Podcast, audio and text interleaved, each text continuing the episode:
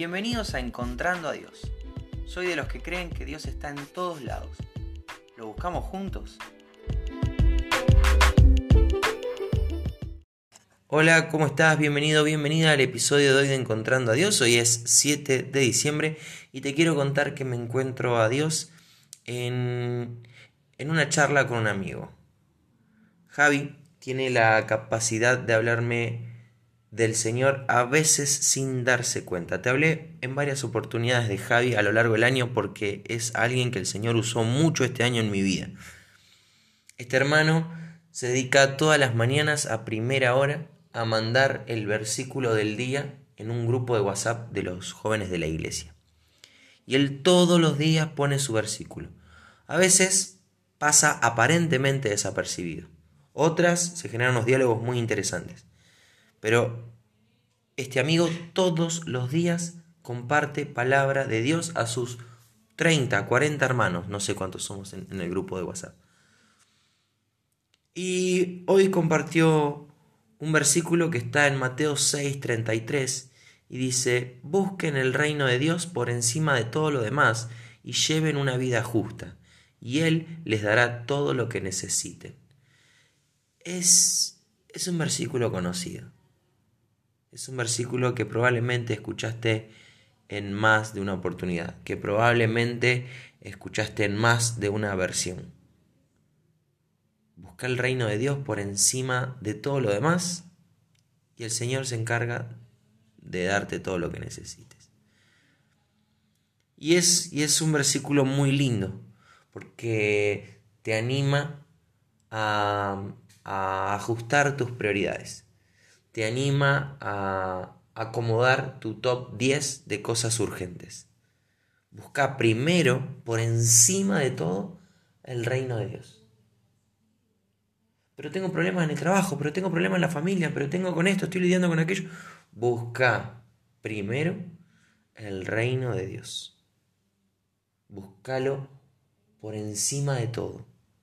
Pone las cosas espirituales por encima de todo. Viví una vida justa, lleva una vida justa y el Señor te dará todo lo que necesites.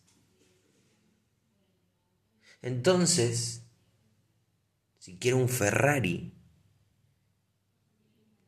y me enfoco primero en el reino de Dios, ¿el Señor me va a dar un Ferrari?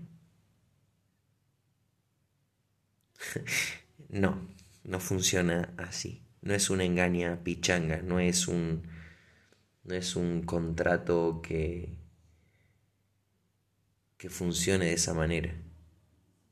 El Señor promete darnos todo lo que necesitemos. La pregunta es, ¿necesitas, en este ejemplo tonto, un Ferrari? Porque si pones primero al reino de Dios y todo lo que tiene que ver con lo espiritual, con la justicia del Señor, con darle gloria a su nombre.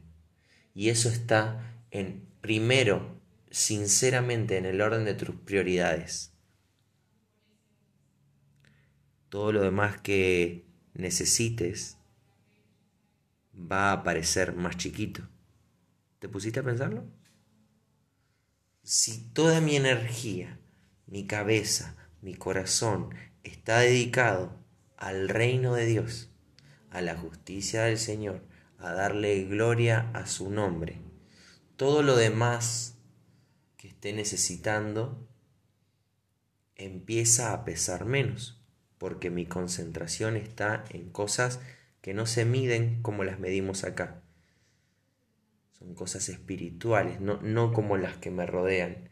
Entonces los problemas de salud, los problemas de trabajo, los problemas de familia, no digo que no sean importantes, digo que comparados con el reino del Señor son más chiquitos. Así todo, el Señor sabe que nosotros tenemos necesidades.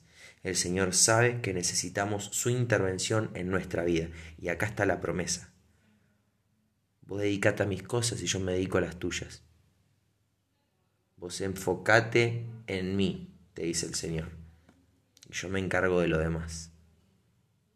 Esto es maravilloso. Me encuentro a Dios en este versículo que leí tantas y tantas y tantas veces, en tantas y tantas y tantas versiones, escuché tantas prédicas, lo compartí tantas veces, pero es un mensaje poderoso. Si el Señor tiene el primer lugar en nuestras vidas, Él se encarga del segundo, del tercero, del cuarto, del quinto y de todos los demás lugares, de todas las demás cosas que nos preocupen y que necesitamos.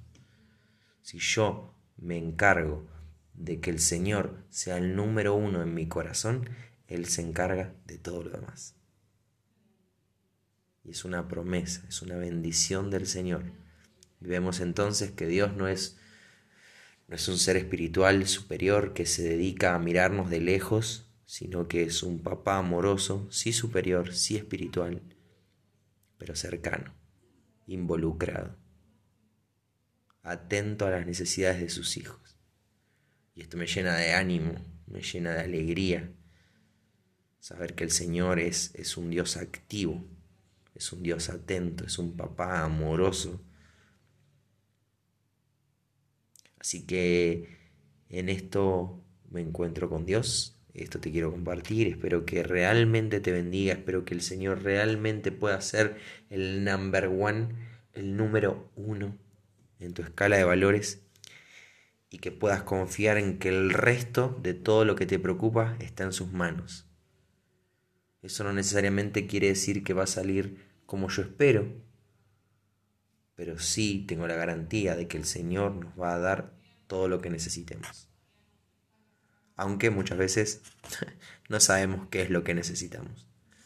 Te dejo un abrazo bien grande y si Dios quiere nos volvemos a encontrar mañana.